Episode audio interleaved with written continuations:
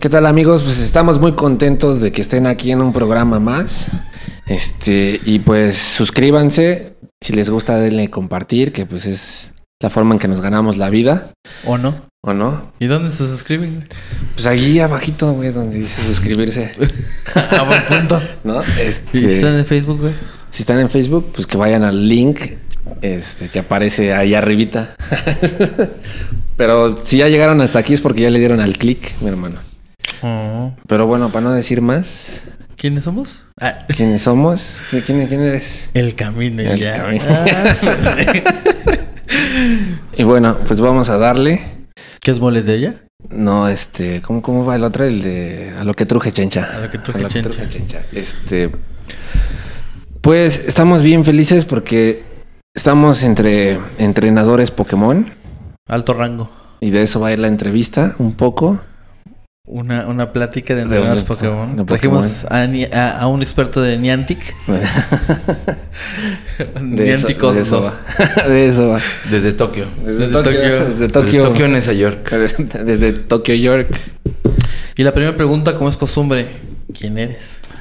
¿Qué onda? Soy Fershow Escárcega, soy fotógrafo y artista visual. Órale. Fotógrafo y artista visual. Muy bien. Sin más ni menos. Eh, Concreto, güey. Me, me suena como de vu, güey, no sé por qué. ¿Habrá pasado esto antes? ¿Nos habremos equivocado? No lo sabemos. sé, no sé. Pero, pero bueno, para continuar, pues cuéntanos, ¿cómo, cómo inicia esta inquietud por, por la foto, por lo que estás haciendo? ¿Desde, desde dónde viene la espinita? Pues en realidad no sé muy bien, creo que toda mi vida he sido como creativo, he intentado expresarme de muchas formas, entonces creo que eh, el gran momento llega en mi adolescencia a lo mejor, cuando veo este programa de Insomnia a las 12 de la noche de publicidad en, Sí, sí, sí. ¿no? en el en Telenacional. Y me fascinaba porque entre prohibidos, inteligentes, brillantes, eran una especie de cortometrajes en dos minutos. Creo que la publicidad es un gran inspirador para mi trabajo. Entonces la publicidad podría ser que podría ser eh, de donde de donde nace tu, tu curiosidad. Yo creo que sí. Y donde tomas tus, tus primeros elementos, ¿no? Para Sí, yo creo, no, mis primeras clases, yo creo, ¿no? clases. Porque eh, dar un mensaje contundente y al, al parecer vendiera un perfume o vendiera otra cosa que, que la historia contó otra cosa, esa, ese poder de la imagen y de la... Sí, de la cámara, de la belleza, de la fotografía me marcó muchísimo. Entonces sí fue como, ahí empezó mi curiosidad por querer saber qué era ese lenguaje, cómo se manejaba y por qué había tanta gente interesada y trabajando alrededor de esa industria. ¿Y, y cómo es el momento cuando agarras tu, tu cámara y dices, yo con esto quiero dar ese tipo de mensajes?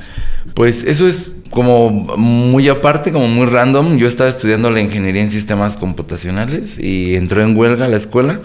Y, Qué raro, Ajá. qué raro.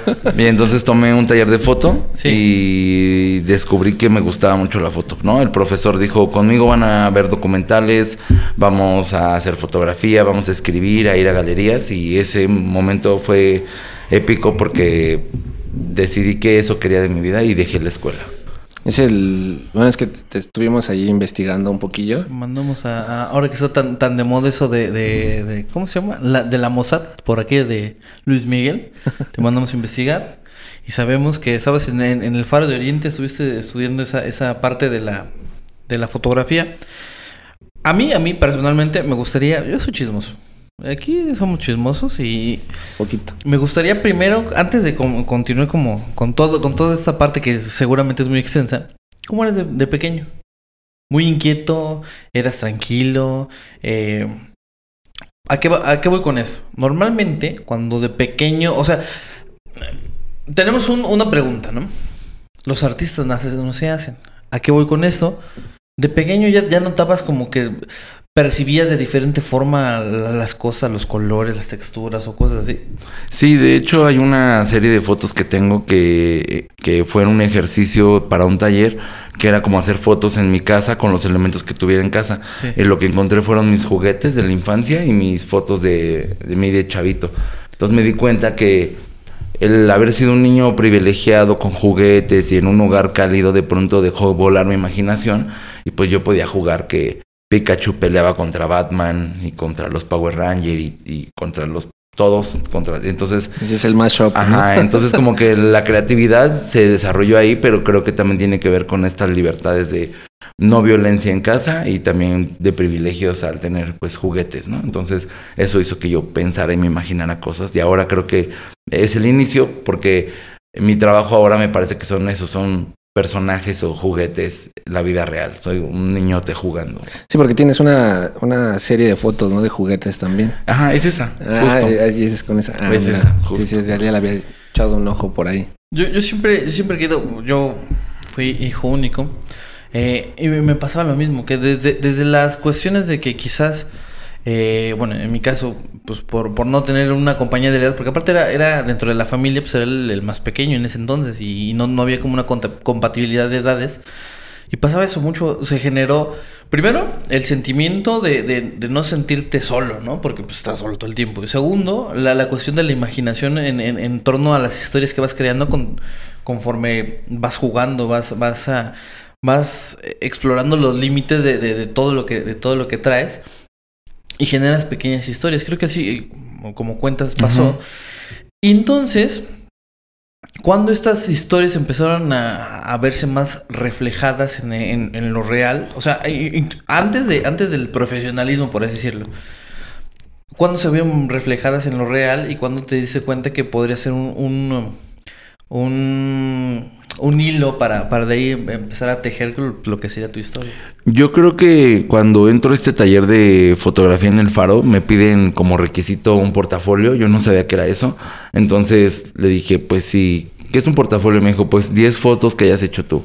Y dije, ah, pues ese es problema, yo mañana las hago. Entonces, en ese momento fue cuando vestí a mi mamá y a mis tías y a mi hermana también y las saqué a la calle y las disfracé y empecé a usar eso. Creo que en ese momento fue cuando pasó de idea a realidad y sí. creo que, digo, tardó un día en el sentido en que creo que las ideas ya estaban ahí, solo necesitaba que me aprendieran como la mecha, ¿no? Sí, sí. Creo que es una gran labor esa la de los profesores sí, en todas sí. las eh, a niveles, ¿no? Porque creo que un profesor es esa chispa que enciende tu, tu curiosidad por, por, ciertos temas y ya de ahí que muchos seamos especialistas en ciertos temas o no, ¿no? Pero entonces, creo que los profesores tienen ese papel importante. Por, por lo que entiendo, entonces tú ya, ya la, la forma o, el, o, la configuración de lo que tú contemplas en, en, en tu arte ya la traías entonces, eso de, de, de sacar y vestir y, y, cambiar y transformar o, o, reflejar lo que está aquí, ya lo, ya lo, ya lo ibas... Yo creo que tenía que ver con la curiosidad que sí. yo tenía en general bueno, hay varias cosas. Por ejemplo, mi mamá es estilista, entonces yo en la casa tenía como muchas revistas de moda y de cortes de cabello. Eh, soy el menor de, de, dos hermanas y de una mamá y de una como matriarcado, entonces siempre he estado lleno de chicas. Entonces para mí esto de ver 15 años y verlas arreglarse y bodas y, y ponerse guapísimas para el novio es algo como muy que he visto, como sí. el, el, aspecto, el filtro este femenino. Y entonces creo que desde ahí tiene que ver con cómo cuando yo me enfrento a la fotografía yo tenía intereses de hacer foto de moda, pero no tener modelos o no tener la cámara o no tener ropa de diseñador, pues recurro a mi plan B, mi plan B era mi hermana y me las peinaba mi mamá porque es estilista y a lo mejor yo medio maquillado hacía que se maquillaran solas. Entonces de pronto como que no hubo tiempo para, para entender qué pasaba, sino era el momento y accionar. Entonces lo que hice fue hacer fotos, ¿no? Entonces creo que... Ya venía. O sí, sea, sí, ya, sí. Ya, ya, ya, lo traía. Es, eso es lo, lo, interesante ahora, bajo tu perspectiva y, y, después, espero no redondemos tanto. ¿Tú crees que un artista nace o se hace? Yo creo que nace. Sí, yo creo que sí. Hay una locura que uno trae que es una forma diferente de ver el mundo.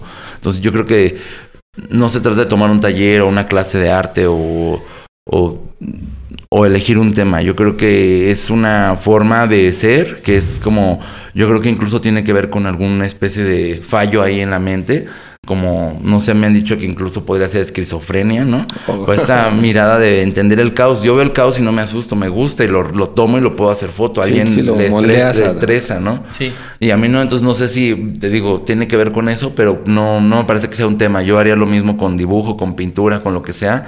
Creo que es, no porque sepa las técnicas, sino porque creo que es un acto revolucionario, eh, crítico más allá de, sí, sí, sí. de, un sentimiento bonito o limitado a bueno o malo. Es algo más intenso. Entonces creo que vives intenso, te enamoras intenso, te ríes intenso, te duele intenso. Y entonces descubres después que tienes dos opciones, o te tachas de loco o, agarras esto como carrera. Entonces decidí que si me podían pagar o, obtener un, algo por sentir y vivir, era... Bueno, y, aquí esa es como tu, visión a lo que tú haces, ¿no? Pero cuando empiezas a, hacer tus primeras fotos este, y decides agarrar el camino de la foto, te estás estudiando eh, la ingeniería. Allí, ¿qué, ¿qué, pasa con la familia? Que pues, además eran tus modelos, pero también hubo un choque o... Un super choque cultural porque pues dijeron, ya dejaste la ingeniería y la ingeniería era lo que te iba a dar y ellos estaban este, con muchas expectativas porque mi hijo es ingeniero y de pronto ahora es artista y tiene amigos raros y está haciendo cosas raras y de pronto todo el mundo se vino encima, pero no era momento de ellos, era mi momento. Tenía 18 años, estaba construyendo una identidad y decidiendo por mí y en ese momento creo que hay un, para mí lo más importante o lo más padre que ha pasado en esta vida es ser joven y vivir esta juventud y esta, esta fuego y esta llama de, de, quererte comer al mundo. Entonces creo que eso es algo que todos los jóvenes tienen y creo que es importante explotarlo porque es el mejor momento en tu vida donde puedes comerte al mundo, aprender, deshacer, cometer errores, revivir, bañarte en oro, no sé, creo, que es todo, ¿no? Te puedes morir incluso mil veces y renacer. Entonces creo que como adultos ya después ahora yo ¿no? Ya veo más complicado enfrentarme a todos estos tipos de, de, eventos, pero antes justo eso, ¿no? Creo que tienes 18, la vida por delante, creatividad, dudas y tomé al toro por los cuernos y lo besé. Me lo comí. es, bien interesante estas cuestiones porque habíamos leído en, en, esta investigación profesional y profunda que tienes mucho eh, la palabra valor, ¿no? Y lo que llamas el llamar el, toro por los cuernos y demás. Ahora que lo, que lo comentas, es particularmente interesante. Porque sí, o sea, todos tenemos unas ciertas etapas, ¿no? Y ya hay memes, ¿no? De que jóvenes tienen mucha energía, poco dinero y poco tiempo, cosas así, ¿no? Y nunca o, muchos no entendemos la forma en que la vida transcurre y una de ellas es que en la juventud está hecho para eso, para, para cometer errores, para tropezarte, para aprender, para para golpearte, para morir, renacer, no literalmente, pero sí, sí, sí, sí transcurrir y después ya en la, ya en la madurez, en la adultez, todo lo, toda la experiencia adquirida, empezar a transformar como en un, en, en un mambo medio, medio alquímico, medio místico, y empezar todos esos errores, transformarlos en aciertos, en, en, aventuras, en, anécdotas, en cómo plasmar, y sobre todo un, artista, cómo plasmar lo que ha vivido en, lo que está haciendo. Porque para, para nosotros, no sé, bueno, no sé tú, el arte es eso, es expresar, es una forma de expresión, y creo que Aún más, o sea, aquí viene otra pregunta este, que me interesa y me, me, carcome. ¿Cómo es expresarte por medio de una, de una representación pictórica? O sea, por ejemplo, para un músico pues, es muy fácil hacer una letra bonita, una canción que te lleve como al sentimiento que quieres, pero en una imagen que es más este equilibrada o bueno, más, más este estática, pero, pero tú tienes una, una forma de expresarlo ¿Cómo, cómo, cómo lo llevas o cómo, cómo expresas ese sentimiento por medio de, una imagen?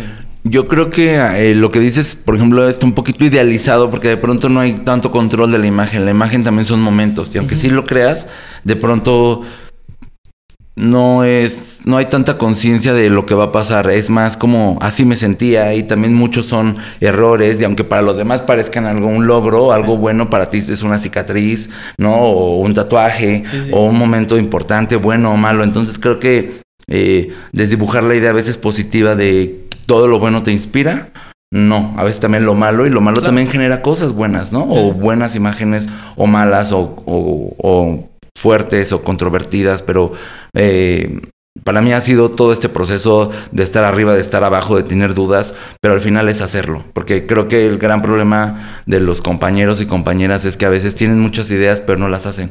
Y yo creo que aquí lo importante es hacerlo, porque yo lo he podido hacer y, y lo he intentado hacer y lo voy a hacer cada que puedo sin pensar en si está bien o si le queda bien o no, o hay un error o no, no no busco el mejor encuadre, no busco la mejor toma, busco sacar mis emociones y esa es mi responsabilidad. lo demás está enfocado, es de buena calidad, se expande, tiene una exposición, es premiado, eso es secundario. O sea, eso, eso acompaña sí, y aunque no lo acompañe, sí, lo que importa es el exorcizarte. Entonces yo podría hacer mil millones de fotos aunque no tuviera reconocimientos, cámaras, micrófonos ni nada. ¿Y, qué tal? ¿Cómo, ¿Cómo manejas? Bueno, porque tus fotos tienen como, como un sentido muy, muy particular, ¿no? Que, que ahorita estamos como en un proceso de adaptarnos a esto de la inclusión. Y, pero pues no, no quedan de fuera los, la gente que, sigue teniendo sus opiniones contrarias, ¿no?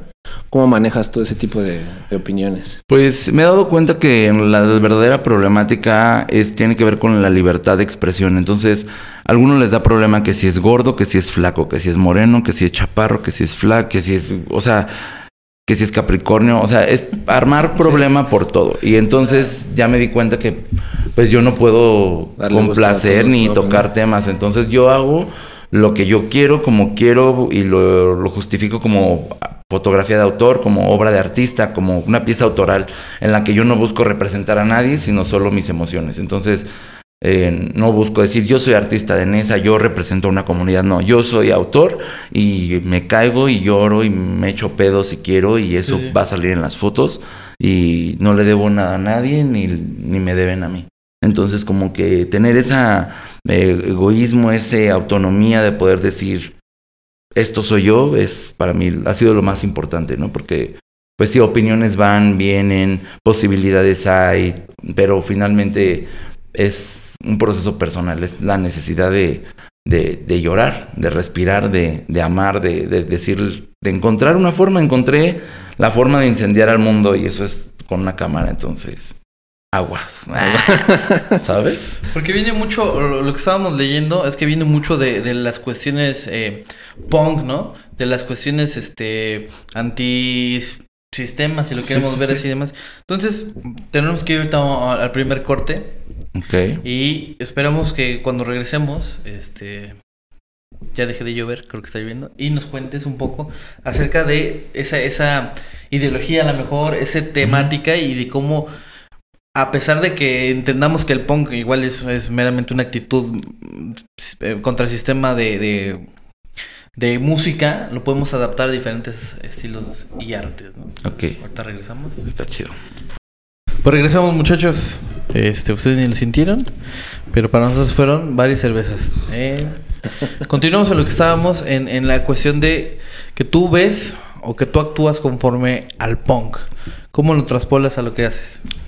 Yo creo que ser punk, más allá que un género musical, es toda una actitud. Entonces, yo encuentro ser punk en muchas formas de vida, no solo en usar estoperoles o, o pelo negro o, picos, ¿no? Sí. Entonces creo que este hay muchas formas de ser eh, punk con la ideología, ¿no? Con la fotografía en mi caso, ¿no? Yo creo que eh, rompo estereotipos, me gusta eh, criticar, me gusta que el, espectador se sienta incómodo, no me gusta generar obra solo que digas está bonita, ¿no? De pronto busco como picar, como preguntar, como cuestionar la realidad y el sistema. Entonces, yo creo que por ahí empieza un poquito mi, mi historia con el punk. Estábamos eh, en, esa, en esa parte de la investigación profunda y profesional que hacíamos. Eh, nos damos cuenta que dentro del, trabajo que estás realizando eh, hay como tres premisas, ¿no? Que es la, la, diversidad, la identidad y me llamó una cosa muy, muy, mucho la atención que es la contracultura. Tú hoy en día, ¿cómo, ¿cómo defines o dónde crees que está la contracultura? Porque evidentemente todo cambia conforme las épocas y quizás este, muchos entienden la contracultura en, en, las cuestiones más... Eh, eh, primitivas, o, básicas o, iniciales. Pero, hoy en día, por ejemplo, ¿no? Lo que llamábamos el, el, punk, el punk desde cierto punto ya tampoco es una contracultura y está aceptado y está lineado y regido, ¿no? Exacto. Hoy en día, ¿cómo tú consideras o dónde crees que está la contracultura?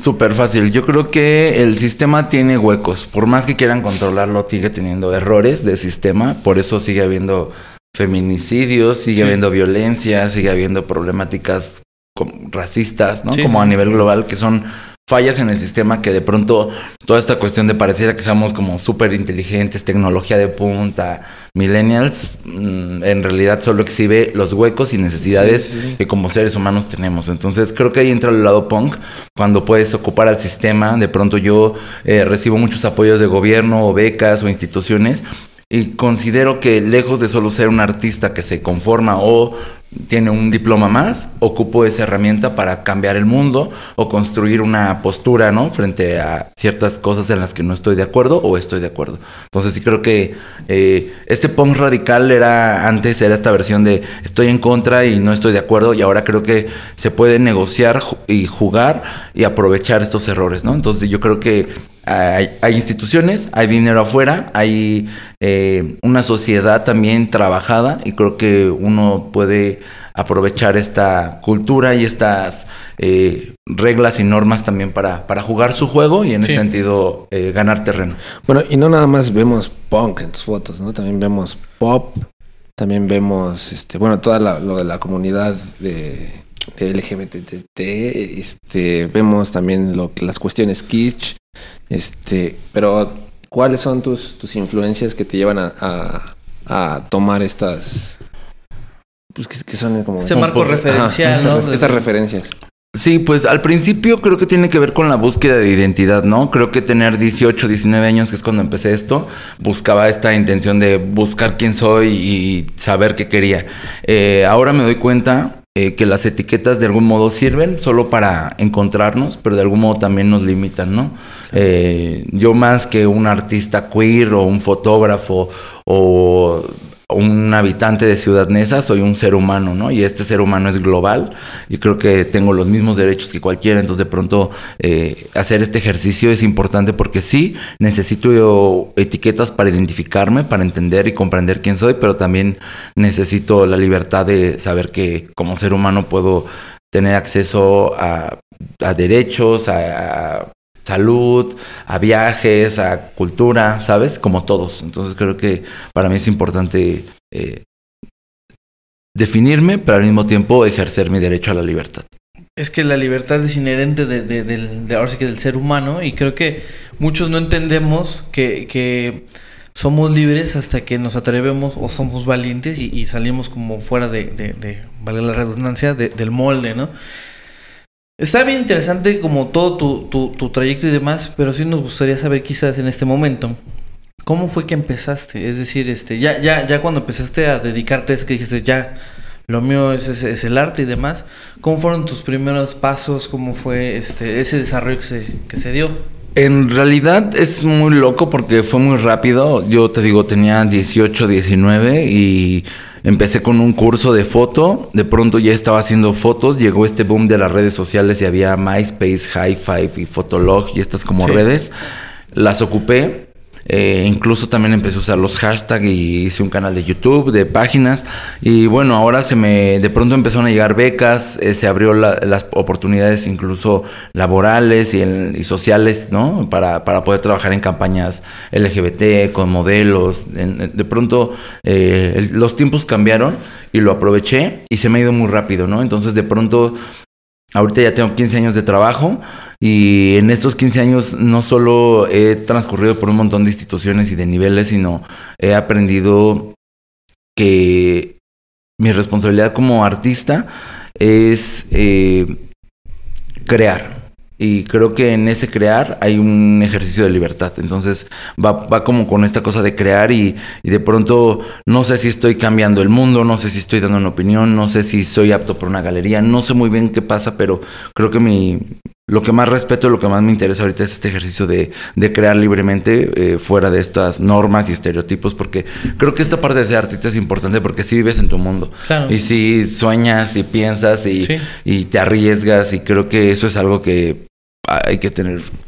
Y, en ese tema de la creación, sabemos que cuando te patrocina como el, el gobierno no es tan tan marcado lo que te piden, pero también has tenido trabajos con, con proyectos pues este mm, más ¿cómo, sería güey más este estrictos más ajá más, más apegados a temáticas como por ejemplo está este Telehit no allí ¿Cómo, ¿Cómo fue crear para Telehit? ¿Te dieron esa misma libertad? o- Sí, sí, sí, sí. Justo me buscaron para Telehit. Me dijeron, oye, queremos que les hagas fotos a nuestros conductores.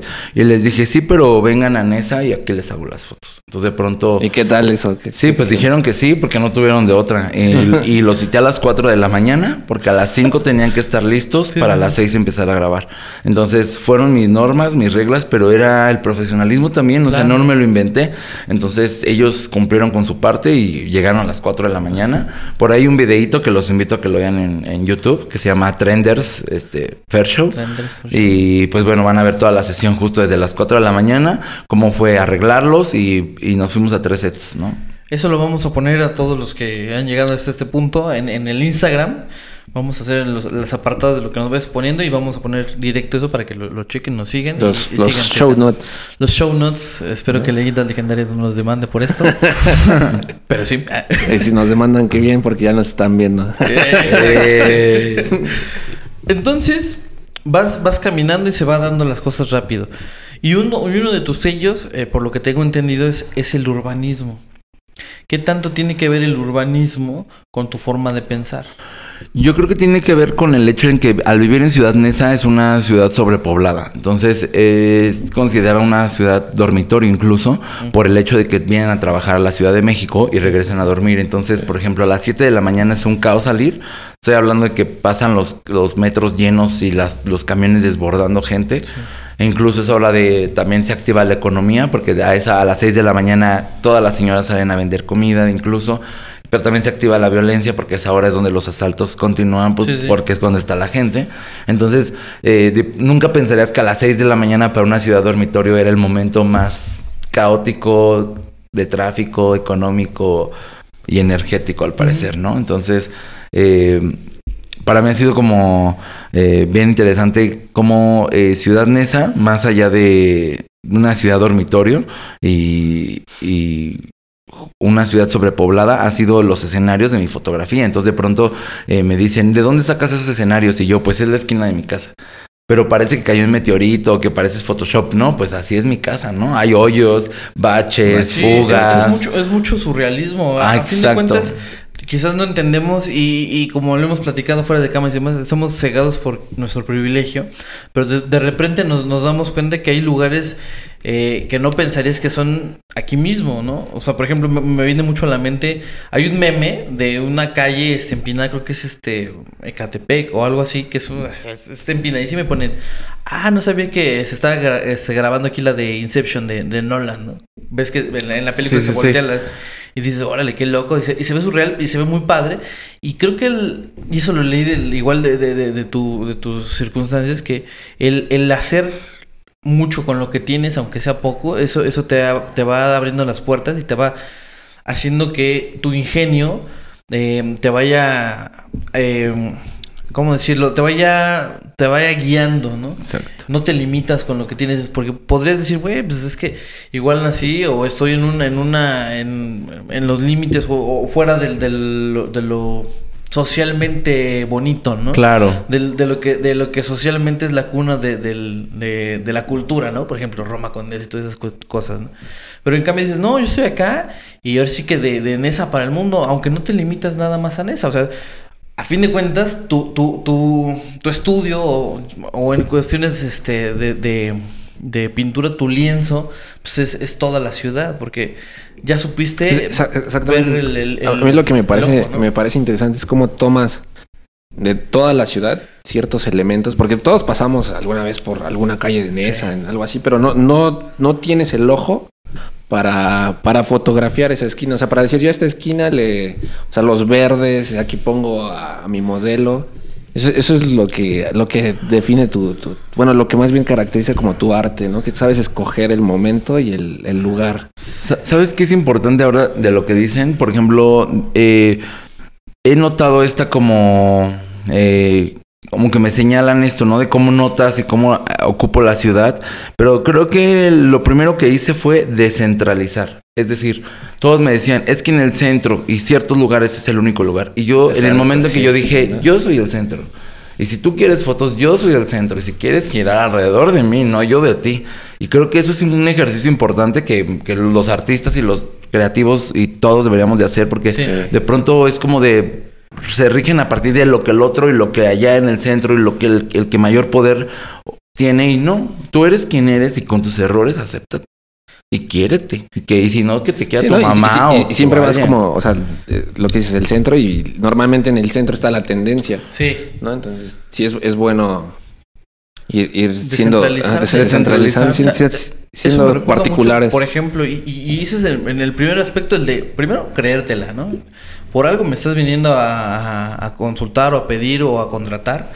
Y segundo, me viene mucho a la mente lo, lo de esta productora de los eh, jóvenes Neudert, me parece, Mm, que, que, que, que ahorita están de boga, eh, son, son unos productores de videos y demás, en donde ellos son de Hermosillo y ¿sabes qué? ¿Quieres? Pues vente a Hermosillo. O sea, yo estoy acá. No, Acá no- tenemos no- todo, Claro. No, de México, Está no bien. esto, esto es acá. Y, y eso Sí. es bien interesante. O sea, ¿sabes qué? Yo no estoy en el centro, yo estoy en, en esa o, o estoy donde estoy en el momento en el que estoy. Y, y ven y, y trabaja conmigo que yo por algo soy el experto. Claro, Y te voy- valorar te tu lo voy- trabajo. Te voy a sacar, de así sea de la esquina de lo que sea, yo sé cómo sacarlo. ¿no? Claro, Eso es bien interesante. claro. Y muchos artistas no lo, no lo, no se montan en ese, en ese, en ese carro de, de creérsela y, y decirles, güey, yo, yo soy el experto, tú déjamelo a mí, yo veré cómo le Y, hago". y de valorar quién eres, ¿no? Porque creo que como prestador de servicios entiendes que pues das un trabajo, pero también hay un momento donde no estás prestando un servicio y es importante pues valorar quién eres, ¿no? Entonces de pronto yo no tengo que ir a Europa para valorarme o no tengo que eh, escuchar música clásica para poder crear arte, ¿no? Entonces de pronto como de eh, valorar y decir, ¿no? O sea, a mí me inspira el, el elote con chile y limón y sal, no sé, y, Los pescuecitos. eh, Ajá, o los, no sé, entonces como que no, como que me, me interesa que, que, que se visibilice el valor de la cultura en general, o sea, no, no, no se trata de solo las bellas artes o la cultura alta la que define, Claro. ¿no? Entonces se genera conocimiento en un vagón del metro, se genera conocimiento en una peda, se genera conocimiento en una escuela y en una iglesia y en, en la calle y en el graffiti y en, en, el- en muchas formas, hay muchas formas de dialogar, entonces, y de generar y cuestionar, ¿no? Porque tampoco es Sí. como aprendo, no, no me dice algo, no, es, y tú cuestiona. Sí, Si te están diciendo algo, tampoco te lo tragues. Claro. Pregúntale. Claro. Y pregúntate qué te están diciendo, porque pues es muy fácil que vengan y te digan, por ejemplo, yo ahorita en una reflexión importante, eh, de pronto digo, yo trabajo sobre identidad y diversidad. Pues sí, pero tú también tienes diversidad tú también tienes identidad. Entonces, ¿qué Claro. ¿de qué fregados hablo? Sí, sí. Entonces, ¿sabes? Como dijeras, no, tú tienes dos ojos, sí, tú también y yo también. That's it. Sí, sí, sí. Entonces, es importante no dejarse a veces ir por las palabras rimbombantes Claro, o claro. bonitas porque cerebrito. Exacto, y, y ese es el punto en el que en el que te das cuenta, por ejemplo, ¿no? Hablas, hablas de que la cultura a veces está muy cerrada, pero yo creo que las personas que, que entienden que la cultura es un ámbito muy cerrado, no, no realmente no practican el ejercicio de la cultura. Son, son personas que están en la moda, eh, están en el tren y, y- y- lo que la masa diga que es cultura lo consumen como cultura. Yo siempre he tenido, por ejemplo, un, un, un- un problema con los que llaman los intelectuales, güey. Cualquiera que piense y razone, pues es intelectual. Claro. No, no, no me puedo autonombrar así, ¿no? Y como dices bien, la cultura la encuentras en todos En lados. todos lados. Porque, porque la cultura no nada más es lo sofisticado o lo bonito o los cócteles padres. No. La cultura es lo bueno, lo malo, lo, lo que hace ser Todo es cultura. y la idiosincrasia de, de- de- de donde vivimos y donde nos desarrollamos. Entonces, es bien interesante esa, esa situación. Y me viene, por ejemplo, a la mente otra, otra, otra cuestión que, que- que vi. Que tú estuviste como retratando. Eh, después del, del, eh, del 19 de septiembre, cuestiones este para que eh, no, no, no me acuerdo bien si era, si eran Rescate. ed- edificaciones o algo así del, del patrimonio cultural, pero más en torno y más eh, a, a las cuestiones de la gente haciendo una labor por su comunidad. Exacto.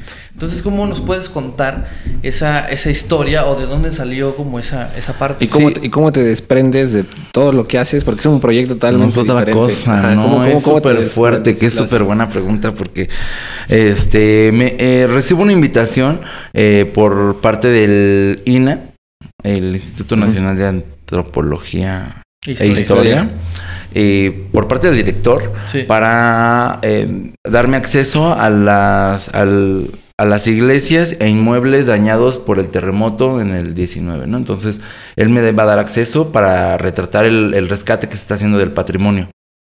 Este, entonces, eh, pasa que acepto y lo que hace es que me llevan a todos los lugares del Estado de México más dañados y conozco a, su población y los problemas, ¿no? Empiezo a retratar, pero en ese momento me doy cuenta que Lina juega un papel, pero en realidad el verdadero papel lo juegan los pobladores, porque Lina busca a un restaurador, a un arquitecto, a alguien que vea la zona ecológica, todo, como todos los efectos que puede tener la, el, el- el desastre y la reconstrucción. Pero en lo que eso pasa, los pobladores pusieron maderas de su casa, salvaron a los santos, los tienen en su casa. Oh. E incluso volvieron a construir nuevas iglesias. Entonces, de Sí. pronto, ese proceso fue interesante porque te das cuenta que más allá de una institución, la institución somos todos. Y en ese sentido, todas las instituciones somos todos. O sea, no, no podemos definir que alguien solo con un cargo define nuestra vida. Somos nosotros quienes decidimos, quienes tomamos decisiones. Entonces, creo que para mí fue importante ver como, como sociedad la responsabilidad que tenemos. No solo con la institución, sino con nuestras creencias, nuestras ideologías y como sociedad. Porque no se trataba de, porque pasó lo mismo, si fuera sido gente atrapada la salvaban y si hubiera sido una inundación ayudaban. Hay gente que aunque sea pobre regala una gallina y eso es ser mexicano. Claro. Es, es una cosa de corazón, de salvar, de, de amor, no de esperar a que una institución o que una economía resuelva o solucione. La Claro. fe y el, el amor y la vida y la cultura es mucho más grande que, que estas cosas, pero, pero bueno, la institución me permitió conocerlo. Y, y, y está bien padre, ya para, para cerrar y irnos a un corte, que, que al fin de cuentas, si algo entendimos y algo, y algo practicamos en, en el momento de, por ejemplo, el 19 de septiembre, es que al final nos dejamos de- del lado de las PSDs y todos ayudamos por bien al bien mayor. Continuamos. Regresamos, muchachones. Ya estamos de vuelta para el tercer bloque. Bueno, Fershow, ahorita hay una exposición, ¿no? Se llama, bueno, una exposición que colectiva, que se llama Reinas en Disputa, que pues toca un tema que sigue generando co- controversia en estos tiempos, ¿no? Este, los transgéneros.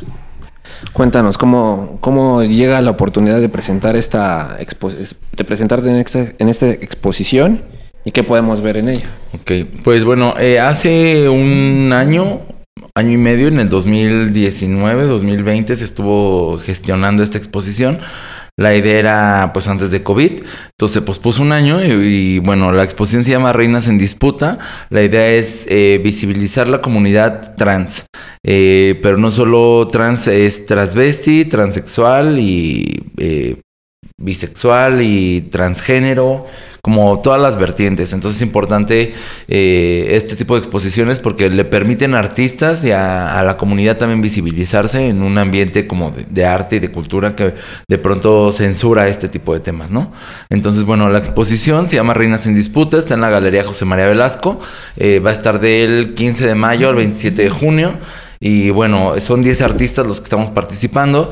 Eh, eh, la mitad de ellos son fotoperiodistas y fotodocumentales. La otra mitad son artistas, eh, digamos, con otras tintes de diseño, moda, artes visuales, como menos documental y fotoperiodismo. Y bueno, las dos miradas lo que hacen es dibujar cómo se han visibilizado la comunidad trans, transexual, transvesti eh, en estos años. Entonces ha- hay, hay fotos desde la escena de la noche hasta pues lo, mi trabajo que es fotografía de moda. También hay trabajo como de Nelson que son las mushes de, de Oaxaca. Entonces hay to- como toda una mezcla de posibilidades y bueno, la, la Galería José María Velasco en Tepito es la que nos está recibiendo. Ya saben, vayan a darse una vuelta. ¿Y hasta cuándo va a estar, perdón? 27 de junio. 27 de junio. Si hay tiempo, este. Y aparte, ya después de, de- darse el recorrido, porque te obligan y te marcan el recorrido en el, en el museo para, Sí, pues, la para sana saber. distancia, para Déjale la sana distancia, es para que in- inexpertos como nosotros este, vayan recorriendo como se debe hacer. Así es, porque, porque todo tiene un motivo, ¿no? Un Entras, sentido, y, entras sí. y tiene un sentido que Sí. a la derecha, ¿no? Hay una señora muy amable que nos dice, no, por aquí no. Váyanse por allá, sigan el recorrido. Entonces, está muy interesante. Y después de ver esta exposición, Están ahí las, las, las, las varias y múltiples eh, Micheladas, micheladas de de Tepito. Tepito. sí, también comercial para micheladas de Tepito. Y este, Qué rico. Y está, está bueno, está bueno, está bueno. Cuéntanos antes de entrar a otro. Me, me surgió una duda. Estábamos también leyendo un, un, un, un- dentro de todo tu vasto trabajo que, que has estado en diferentes puntos y en diferentes este puntos de ya lo repetí puntos de, re- de, de- de- bueno spotlights este, Sí, todo sí, ese sí. rollo. Eh, hay uno que, me, que, me, me, llamó la atención, que es, por ejemplo, hiciste o fuiste parte de un documental en el 2015 que era Nesa York. ¿De qué fue tu trabajo en, en ese, en ese documental? Bueno, pues eh, después de eh, haber recibido la beca de Fonca en 2012 de jóvenes creadores, eh, Canal 22 se asocia con Pimienta Films, que es una productora de cine, y eh, deciden hacer un proyecto que se llama 20 y más por el arte. Entonces eh, le dan al, al director de, de cine, que es David Pablos, que es este mismo productor de El baile de los 41, Sí, sí. eh, le dan la carpeta con 70 artistas y él decide elegir a 20. Entre esos 20 yo fui elegido y lo que hace es me llaman para decirme, traes un proyecto encima, te vamos a grabar. Y pues me grabaron durante una semana. En esa semana yo justo estaba dando clases, entonces me grabaron en mi etapa como de fotógrafo, de profesor. Qué Y después hice una sesión eh, que son la sesión de las camas, que Sí. pueden encontrar ahí en las redes. Eh, entonces, eh. David Pablo se encargó de retratar este documental. Después sale en Canal 22. Eh, la directora de Canal 22 le parece espectacular y lo ha estado repitiendo justo desde 2012 hasta ahorita todavía sigue pasando, ¿no? Sí, Recibo sí. mensajes de te estoy viendo en Canal 22 en Estados Unidos o en algún país, entonces es muy chido, pero también David le apostó por este documental y lo mandó al Festival de Cine en Morelia. Sí. Entonces también tuve una visibilidad allá. Y pues bueno, ahorita David acaba de estrenar la película del baile de los 41, que está en Netflix. Sí, y también pues tiene otra película que se llama Las Elegidas, que ganó muchos premios, que habla sobre la trata de personas en, en Tijuana. Y bueno, me siento muy No, es orgulloso porque pues trabajar con él y tener esta visibilidad y que tu trabajo sea retratado por él fue, fue muy fuerte porque yo pensé que iba a retratar mi lado como un fotógrafo y retrató miradas más profundas y ahí es donde entendí que era el cine y como un autor puede verte más allá. Entonces de pronto yo parezco un personaje de una película, hasta lloro, ¿no? Es muy eh, la música, las tomas, hay un equipo de trabajo casi de 20 personas que él tenía detrás. Entonces hablando de cámaras, microfonistas, eh, producción, audio, todo. Entonces ha sido, fue una de las mejores experiencias de mi vida, además de que me dio mucha visibilidad y pues es todo un orgullo formar parte de, de- de su obra, ¿no? De David. Sí, sí, sí. Y digo, a- a- al final me resaltó mucho. Hemos, este, hemos estado viendo y siguiendo a lo largo de, lo- de los proyectos, por ejemplo, este de, Saltando Muros, me parece, de, Mucho Bar y, y todas esas cosas barrio, que, sí. que, está, que están muy padres, pero a mí en lo particular me resaltó mucho la cuestión de un documental, porque al fin de cuentas pasa eso que dices. Más allá de, de- ver el lado artístico y el lado, y el lado de- de- de lo grande o del artista, estás viendo la, la cuestión o la percepción humana, ¿no? Y eso, y eso un buen, un buen eh, cineasta, un buen guionista, un buen eh, realizador lo, lo saca, ¿no? Y creo que como comentas, te, te sacó esa parte eh, humana, personal. Fuertísimo. Y, y, y qué padre, y, y si vamos igual en, en, en Instagram, vamos a poner todo, lo- todo lo que lo que sabemos que ha, que ha hecho para que lo chequen y que chequen también este, ya sé si se puede ver en algún lado el, el- el- el- el mismo documental o si no, pues Creo que está en YouTube también. Sí, Está en YouTube. Ah, perfecto, lo Ajá. ponemos. una- yo ya lo quería bajar de YouTube, pero bueno. Sí entonces, está. entonces eh, Y- para continuar. Y, y, bueno, ahorita que mencionas el lado del fotógrafo y at- atrás hay, pues, hay otro, otro, otro Un lado, ser ¿no? humano, Hay un ¿no? ser humano. Yo te conocí bailando, ¿no? Y... como de Carleta Cuba, papá. no, ¿cómo, cómo nos conocimos en la, en la pista, La ¿no? En la pista. Nos conocimos en la pista. Y nos conocimos en una fiesta, no sé si se puede decir a gogo, Sí.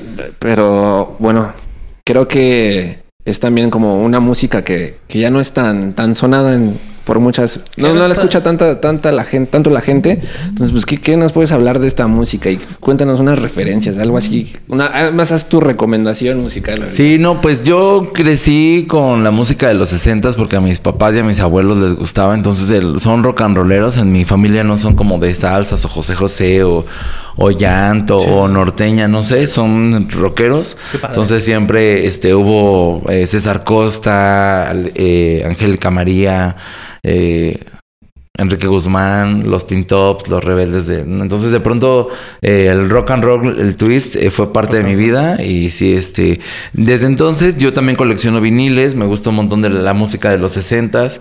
Eh, me como, este he sido como muy amoroso con la época de los 60. Entonces, para mí la psicodelia, las guitarras, la música hippie, todo eso me gusta un montón. Me parece que es una época de un montón de libertad y pues, la abracé y descubrí que en la Ciudad de México también hay un montón de, chavos y chavas que les gusta. Entonces, entre coleccionistas de viniles, gente que peina, tatúa, eh, vende ropa, hace conciertos y eventos culturales, fanzines. Entonces de pronto la contracultura abrazó en una ciudad como esta que, que puedes tener amigos rockabilly, skinheads. Entonces se prestó y fue que eh, durante más de casi 10 años he estado viviendo en, en, esa comunidad. De pronto ya después llego como a los 20, eh, empiezo a tener como esta curiosidad de, de, tener novio y ya es que conozco la comunidad queer y ya conozco más los bares y todo este mundo, pero hasta antes de eso yo vivía en los 60, ¿no? Me puse mi máquina del tiempo y viajé. Y de ahí entonces el mote de, de, de, el fotógrafo agogo. Exacto. Qué interesante, porque al final, dentro de quizás eh, las épocas pasadas, en donde se pensaba que era muy, muy cerrado, muy, muy particular, el agogo vino a demostrar que, que, a fin de cuentas, de una forma u otra, pues era existían los bailes populares, existían los bailes populares y sensuales, y, y, y, mucho de las cuestiones que ya después vimos, igual hasta degradadas en, las cuestiones de fines de ficheras y todas esas cosas, se partió de ahí, ¿no? O sea, partió de, del concepto de que el agogo era, era disfrute del pueblo y era para, para el pueblo, lo que igual en estos tiempos, valgan las comparaciones, podría ser el reggaetón. En ese tiempo, pues era la música para bailar, porque también estaba el, swing, el rockabilly, las cuestiones más estéticas, ¿no? Más, clásicas. Y luego viene la gogo y viene y viene la decadencia, si lo quieres ver de esa forma. Y, y, y qué padre que se retomen, que, que, al final eh, fue la charla que estamos teniendo, que aunque no esté, no esté eh, en la superficie, sigue estando, sigue, sigue sigue funcionando y hay personas que lo, que lo repiten para o que lo que lo rescatan para, para hacer de ello este una forma de vida, ¿no? Que es lo que comentabas toda toda la comunidad que se está haciendo. Sí, literal mis amigos no es como que se vistan de los 60 un día, es toda su ropa es así, toda su música es así. Nos reunimos a escuchar viniles, a hacer picnics, a, a hacer fanzines, a hacer cosas que de pronto consideramos que los jóvenes y ser rebelde y psicodélico y la música te da ese poder que es la libertad, ¿no? Entonces creo que eh, encontramos la música como el lenguaje. La, libertad y el recuerdo, ¿no? Porque fanzines ya es bien raro encontrar fanzines. Creo que nada más en la Roma hay fanzines. es que ya desde que te dicen un fanzine te das cuenta de que es otro, otro rollo. O sea, está, está bien interesante y pasándonos así como surfeando en el, en el, en el, en el estilo entendemos y tenemos eh, eh, sabido, sabido, ¿sí es bien dicho? Sí. Sí. este, que tienes una, una tienda que de, de, de mismas cuestiones 60, 70 Cuéntanos este cómo es, dónde es, eh, este, qué haces. ¿Cómo, se llama? ¿Cómo, se, llama? Bueno, la, tienda se llama Chavo Loco y es ropa vintage. Y justo empezó porque me gusta coleccionar ropa. Entonces siempre he tenido como fan, he sido fan de los vestidos de agogó de los 60 coloridos, psicodélicos. Y luego descubrí que había camisas. Entonces fue como no solo las chicas pueden usar, sino yo puedo usar. Entonces de pronto empecé a coleccionar y tuve tanto que ya tenía tanta ropa que no la podía poner y empecé a venderla. Entonces de pronto eh, mucha gente en las fiestas ni siquiera sabía mi nombre, me decían chavo loco porque pues me vestía muy loco y bailaba y era muy frenético. Entonces me decían chavo loco, ¿qué onda? Está bien padre tu ropa, y yo pues te la vendo o te la regalo. Entonces de pronto yo tenía tanta ropa, tanto acceso que la daba, y entonces de pronto me decían, no, pero véndemela, o dónde compras tu ropa, o me gusta tu onda. Entonces de pronto decidí ocupar esto y, comprar ropa y venderla en internet, ¿no? Entonces llevo casi ocho años con la tienda y literal vendo ropa de época y la vendo online, ¿no? Entonces a, a un precio obviamente más caro porque pues no solo es... eh, fácil- ajá. más difícil de conseguir. Exacto, ¿no? pero eh, hay muchos clientes, vendo a toda la República y pues bueno, una de las anécdotas que pasó que Sí, es lo que te preguntar. este, que en la serie de Netflix de Alejandra Guzmán me buscaron y me dijeron, sabemos que vendes ropa de los 80, este queremos comprarte ropa y bueno, yo me encargué de buscar ropa de mujer de los 80 Sí, sí, sí, inspirada en Alejandra Guzmán que además me encanta. Entonces sí, este se logró y estoy muy contento porque ya a partir de eso me han buscado pa- para películas, para cine, para comerciales y no sabía que de pronto toda esta producción que yo invierto en mis fotos podría tener otra visibilidad y ahora pues tengo esta tienda que si bien no es una marca porque no busco darle difusión como diseñador, pero sí tiene esta función este como una, una empresa, ¿no? Entonces, Es que a fin de cuentas yo creo que eh, el, el chiste de, los de los emprendedores es, es de, una necesidad de poder eh, o, o crearla o solucionarla, ¿no? Y, y, y tú viste este quizás en un, de manera indirecta que, que en el círculo que te desenvuelves, que con la tribu en la que estás y demás, consumes ese tipo de ropa y que no es tan fácil en llegar a eso. Y ahora que, que bueno, primero fue como con, con el, el círculo primordial y ahora ya lo ves de diferente forma porque por ejemplo, yo me moriría por una camiseta con holanes acá bien chidita desde los 60.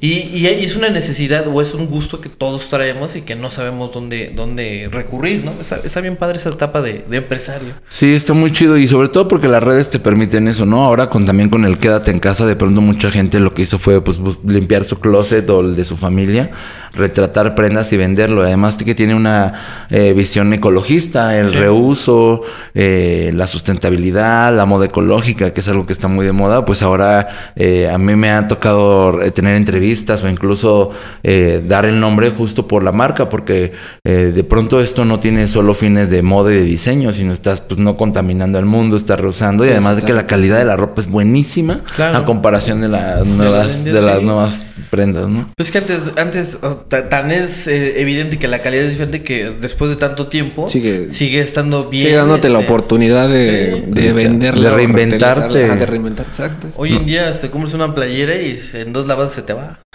No, y est- estas series también, ¿no? Es una oportunidad para todos, como Netflix que saca Sabrina y todos se visten vintage con chamarras de piel y minifaldas a gogo y de Sí. pronto eh, todo es como una oportunidad, sobre todo, además muy rica visualmente porque puedes ver ropa de época o vestidos de época eh, que no fueron como hechas en esta época, sino... Sí, pues es- una bonita moda que traemos desde hace unos añitos para acá, ¿no? Claro. Sí, el, el retomar.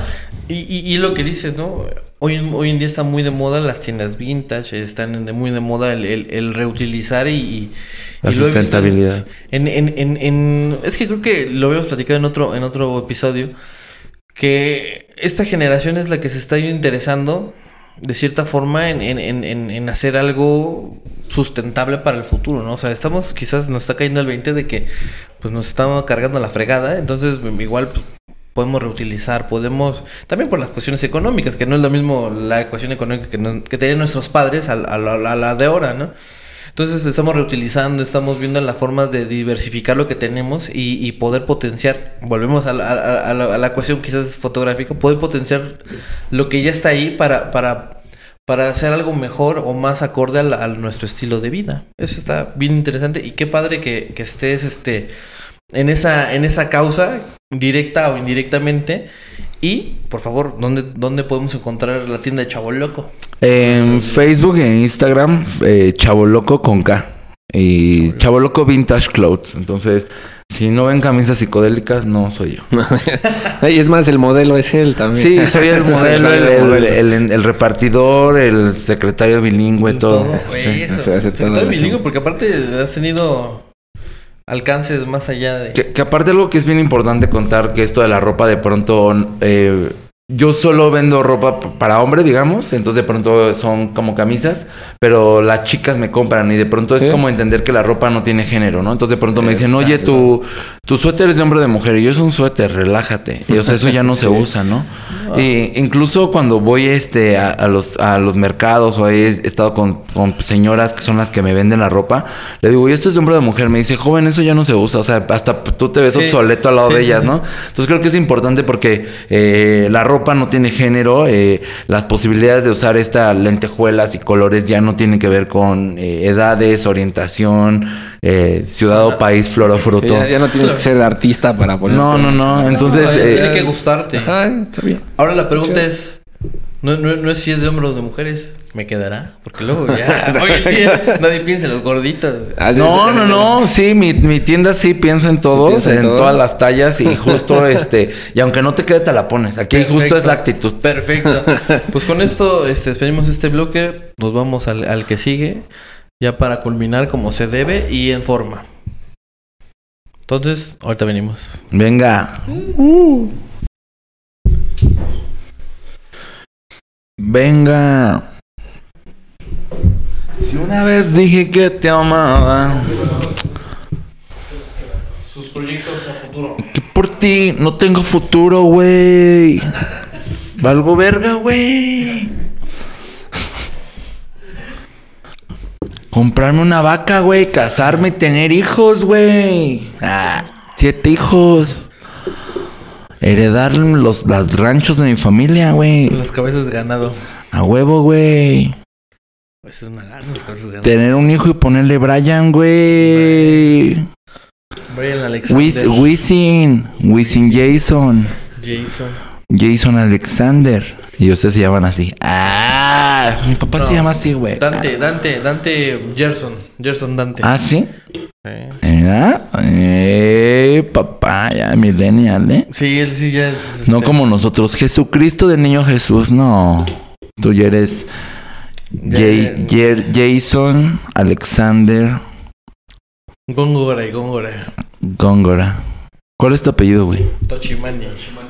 Ay, no es cierto, güey. Me estás chismeando, Me güey. A mí no va a hacer la broma, güey. Ay, a ver, güey. ¿Y de dónde es esto? Nunca lo había leído ni leído. Es de aquí, pero poco como. Es de Huetamo, Michoacán. Pero ve, es que- ah, ni Gerson. Tampoco lo he oído. Ah, ¿Gerson o sí. Gerson? Gerson, ¿no? Está chido. ¿Y cuántos tienes, güey? 25, casi 26. Ah, es que dice 18. Fake. Ah, fake.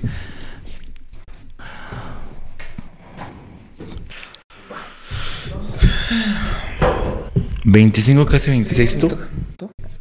31, 32, güey. ¿Tú? 32. Qué joven, eh. 18. No. Dale, güey. Venga. ¿Quién dijo más? Tú o yo. Yo. Ya, ¿no? 3, 2, 1. Pues sí, ya regresamos a esto que es el camino. Mira, ¿qué crees que, que con todas estas cosas de, de- del gobierno y demás decidimos eh, meter una, una convo- a la convocatoria y este el tráfico de influencias que tiene eh, este Jesús, que su, su tío es Andrés Manuel. Pudimos Los conseguir algo. por eso. Por favor, Dante, este Te lo manda directo desde Palacio. ¡Eh! Nacional. ¿Qué es esto? No mamen. No, ¿qué es esto? ¡Oh! Has, has hecho más que Influyes en- en la juventud. Influ- Tienes el poder de ¿Qué influir es esto, güey? Es este. Estás en los libros de texto gratuito. Ahora, ahora ya quedaste en la historia de No los libros de texto mames, gratuitos. sí soy. Sí, ¡Mua! ¡Qué bárbaro! Güey, ¿qué es esto que están haciendo? Es un regalo del camino. regalo del No camino. es cierto. Sí. Voy a llorar. No, no llores. Es, porque es estoy ahora de, que estuvo toda esta ola de los memes de libros de texto. Güey, voy a llorar. ¡Sí! Decidimos que nosotros tendremos que generar nuestras propias portadas de educación artística. Y Como Belinda. A manzanazos. Órale. la plata rodante. Entonces, este, esperamos te guste. Un Ay, pequeño muchas presente gracias. por Todo el amor del Sí. camino. Sí. Para que. este, No puedo creerlo, me encanta, me encanta. Ahí lo guardas en la maleta. Lo voy a firmar. Ah, me lo puedo autografiar. De hecho, de hecho, sí, es, es parte de- de- del protocolo del camino también. No esa, una miniatura, pero, Pero ahorita pasamos pero sí, a esa- ahorita a esa pasamos parte. a esa parte. Uh, me encanta. preciosa. Muchas gracias. No mames. Esperemos, esperemos te guste mucho. bueno, bueno que te gustó. Ahí lo cuelgas donde tú quieras. Ay, güey, voy a Este, llorar. ahí cuando salga la primera edición te avisamos. Ya, me encanta, muchas gracias, muchas, muchas Qué gracias, bueno no que- lo puedo que- creer. Que te gustó. Y este. Ya vamos a continuar. Vamos a ponernos serios. Vamos a terminar más bien, ¿no? Vamos a continuar Vamos para terminar. Vamos caminando al final. Cuéntanos qué viene para ti en estos eh, próximos. eh, Hasta anuncio, hasta anuncio. próximos o no próximos días. No, pues, este, no sé, pues voy a dar un taller en Francia eh, el Venga. 5 de julio. Inscríbanse. Ah, los espero por ahí, en los viñedos de Francia. Ya estaré en un pueblito. Y, La campiña. Sí. Y espero sacar mi próximo libro. Ya estoy trabajando en él. Espero unos seis, nueve meses poder tener en mis manos el primer libro. Eh, se llama eh, Queer, Latino y Kitsch. Y es una, un proyecto que busca explicar al mundo cómo es ser queer, latino y kitsch para todos. ¿no? Pues te Entonces, esperamos aquí ya cuando esté. será mi Bueno, versión. regreses. Sí, por favor, regresa. Este, es, es bien interesante tu punto de vista, como, como el tuyo también, Jesús. Gracias, gracias. Igual el tuyo. No, pero a lo que vamos es este. Una, que padre. Lo que se trata el camino, y creo que lo, lo platicamos fuera de, de cámaras, es que vea a la gente que en México se están haciendo cosas bien, bien fregonas y que el resto del mundo, en este caso, pues, por ejemplo, Francia, te vas a ir a Francia, no, no cualquier, cualquier se va a Francia a impartir un curso. O sea, y aparte lo que comentabas, te pidieron, ni siquiera fue de que, ay, yo me postulo, ¿no? O sea, te pidieron. Y qué padre y que, y que, que tengas el mejor y el mayor de los éxitos y parabienes siempre. Gracias. Porque a pesar de que ya nos dimos cuenta y, y- y vimos que tu trabajo es internacional, pues el, el hecho de que en otros lados te estén reconociendo y estén volteando para acá, quiere decir que estás haciendo las cosas bastante bien, estás trabajando bastante bien y, que no se confunda quizás que el- el- el- la irreverencia con, con una falta de, de- de trabajo De constante. compromiso, ¿no? Exacto, siempre estás, lo que nos estás contando, estás trabajando, macheteándole, estás aprovechando tu entorno y estás, este, siendo el- la mejor versión de ti, creo. Entonces, enhorabuena, y qué bueno que, que- que sigas trabajando y que sigas eh, poniendo en alto tu trabajo. Ya deja de México y esas babosadas. Tu trabajo y que sigas, este... ¿Esas qué? ¿Esas qué? Babosadas. Babosadas. güey. Mm, Entonces, Ahí estamos. este, babosadas. Qué, qué bueno, la verdad que bueno. Y nos da mucho gusto. Este. Jesús, por favor, algo. Algo antes de que llore. güey. Um, Antes, Dile pues, nada más, este... Yo, pues, yo creo que antes de, que- de que pasemos a otro, eh, es- eh, lo que dices es importante agradecer a veces eh, a todos y a todas, porque creo que en este, en los procesos creativos como artistas, como personas, eh, siempre somos una comunidad y un grupo de personas. Entonces, yo no sería nada sin mis modelos, sin mi familia, sin mis amigos, sin las fiestas, sin la música, sin la cultura.